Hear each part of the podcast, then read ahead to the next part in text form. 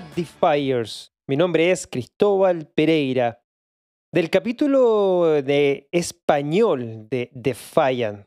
Y por primera vez les estamos trayendo el recap de la semana DeFi comprendida entre el lunes 5 de diciembre y el domingo 12 de diciembre. Partimos con el resumen de la semana. Justo cuando crees que la historia de los NFTs no podría volverse más loca o más interesante, llega una semana como esta. Ha sido una novela de noticias de NFT. Para empezar, debes leer la historia de Brady Dale sobre la división de propiedad intelectual entre Bored Ape Yaps Club y CryptoPunks. Siempre sospechamos que los derechos de autor se convertirían en un gran problema. Y ahora lo ves, con dos de las ofertas de NFTs más populares del planeta. Mientras tanto, Sam Haig cubrió el último episodio de la asombrosa saga de Ross Ulbricht, el primer entusiasta de Bitcoin, que descendió a la web oscura para crear un imperio de contrabando impulsado por criptomonedas y ahora cumple no una, sino que dos cadenas perpetuas por sus crímenes. Una DAO dedicada a liberar a Ulbricht de su sentencia desproporcionada hizo una oferta de 6 millones de dólares por su arte NFT desde la cárcel. Joven Fernau informó sobre cómo se han disparado los NFT del juego Wizards and Dragons. Hubo más. Un análisis de los datos de OpenSea mostró cómo una pequeña elite está obteniendo la mayor parte de los beneficios en el mercado secundario.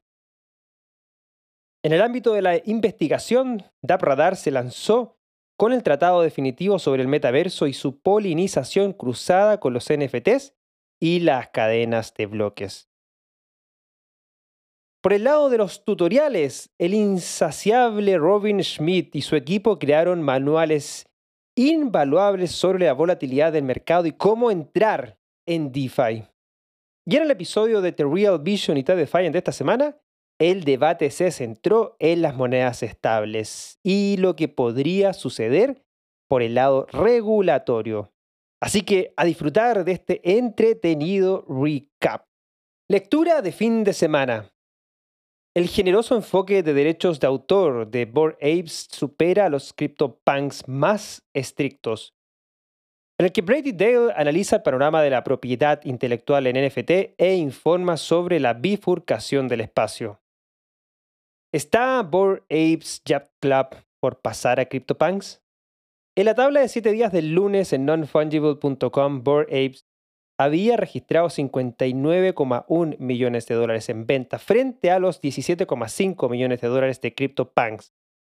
Peor aún, el presumido precio mínimo, que sigue al precio más bajo de los NFT más comunes en su conjunto, para ambos proyectos parece que podría converger, con Apes subiendo y Punks cayendo. El piso de los Punks se ubicó en 68,69 Ether el lunes, por debajo de los 90 Ether del pasado 8 de noviembre.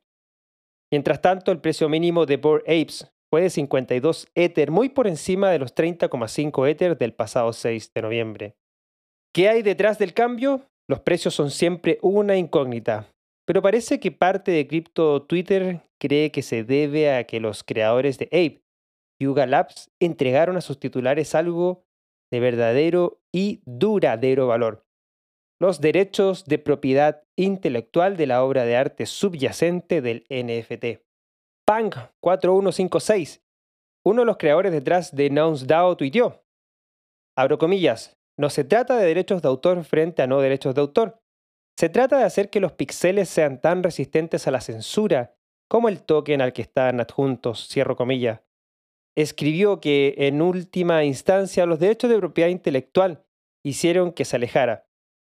Abro comillas, amo a los punks, pero el tema de los derechos de autor me rompió el corazón, tuiteó.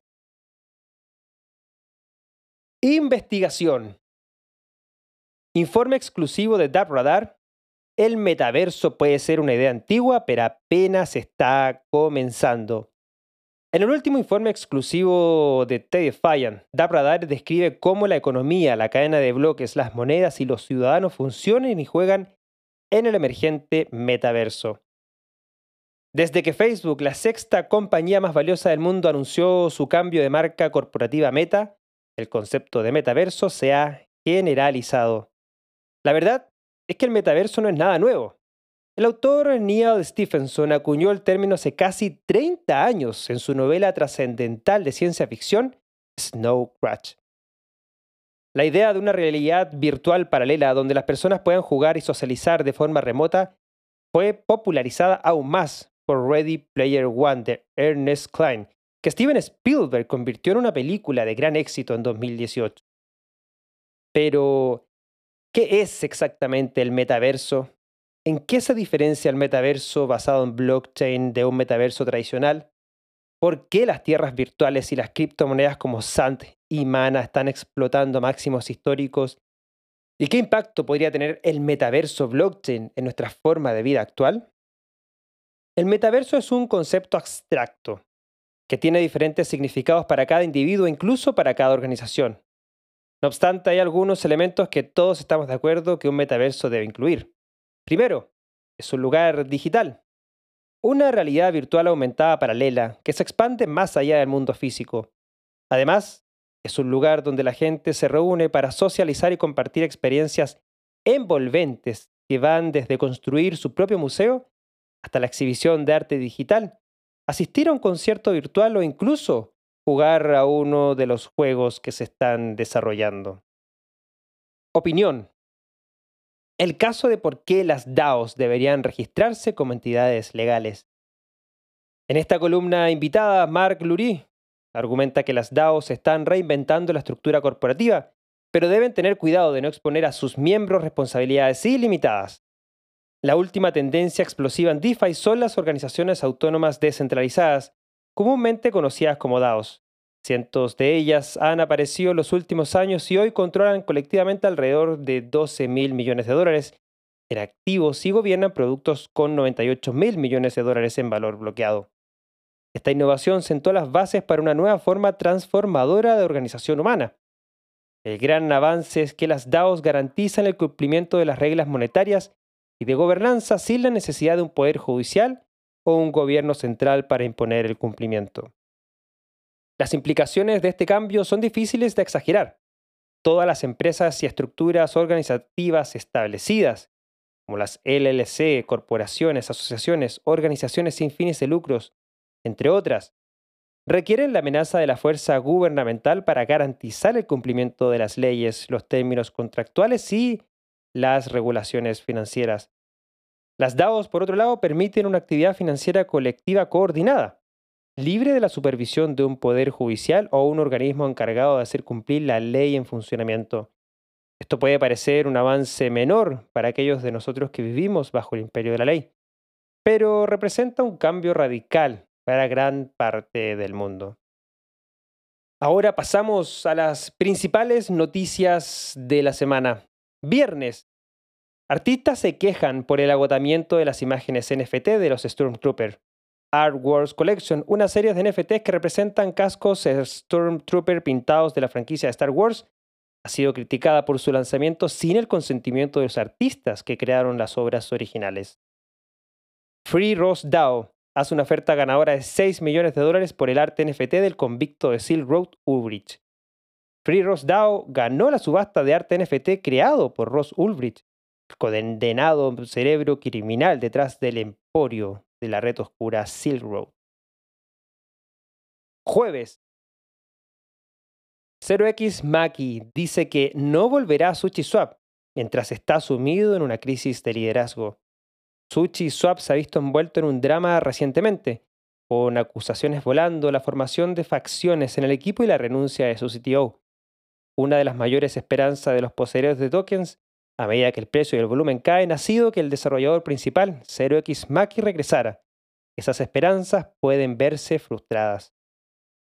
La tesorería de Balancer DAO se está diversificando rápidamente a través de DeFi. La comunidad de Balancer ha comenzado a integrarse con otros protocolos de finanzas descentralizadas mediante el intercambio de sus tokens de gobernanza por las de otras DAOs. también conocidos como intercambios de tesorería. SudoSwap va a aprobar un DEX de intercambio NFT.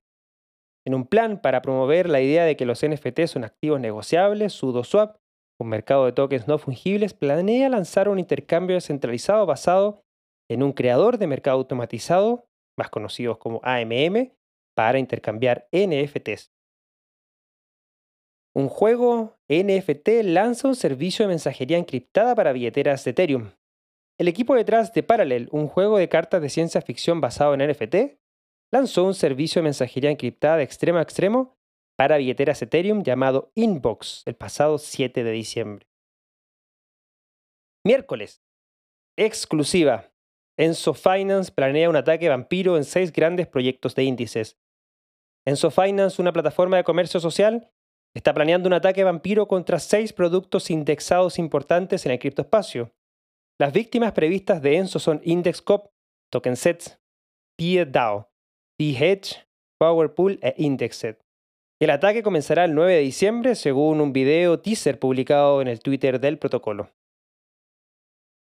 Poderoso organismo bancario internacional insta la regulación sistémica de DeFi. Calificado como ilusión la descentralización de las finanzas descentralizadas, el Banco Internacional de Pago instó a los responsables políticos de todo el mundo a aplicar una regulación sistémica a esta industria de rápido crecimiento y del sector financiero no bancario en general. Los nuevos NFTs permitirán que el museo virtual muestre arte en todo el metaverso. El metaverso es vasto, pero aún no es interoperable. Una nueva serie de NFTs que se lanzará a principios del próximo año podría conectar sus muchos universos, al menos para los curadores de arte. El Museo de Arte Criptográfico MOCA tiene un plan para mostrar obras de arte en tantos rincones del metaverso como sea posible. Martes, los NFTs de Wizard Dragons le ganan a Bored Apes en el último Rally Play to Earn. Los NFTs para Wizards and Dragons, un nuevo proyecto, se ha disparado al puesto número 2 en la clasificación de volumen semanal de OpenSea en 8.650,59 Ether a partir del 6 de diciembre. Esos cuatro veces el volumen que la forma migrada de Wolf Game, de Wizards and Dragons Before Co. También ha superado a Bored Yacht Club y los NFTs de Clonex. Una pequeña minoría de usuarios de OpenSea obtienen la mayoría de los beneficios de NFT.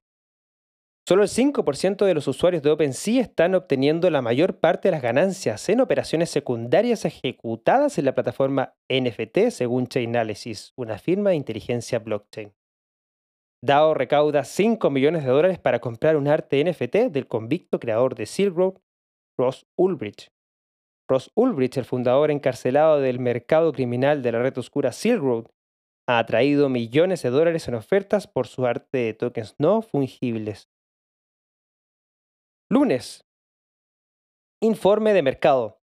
Los sectores Metaverse y GameFi caen un 30% en la venta de criptomonedas. En un tramo en el que el mercado de criptomonedas sufrió una fuerte liquidación, las categorías GameFi, Metaverse y Play to Earn estuvieron entre las más afectadas, y cada una perdió más del 30% de su valor en medio de fuertes reducciones de nombres ampliamente controladas como Axie Infinity, Sandbox y Decentraland. Uniswap defiende compartir direcciones de billetera con una empresa de investigación como práctica común. Uniswap, el intercambio descentralizado líder tanto por valor bloqueado como por volumen, ha sido criticado por su asociación con la firma de inteligencia blockchain TRM Labs. Artista detrás de Power Ape Yacht Club presentará nuevos NFTs en Art Basel. Seneca, el artista principal detrás de Board Aid Yacht Club, uno de los proyectos NFT más celebrados, debutará 5 NFTs el sábado en Art Basel en Miami.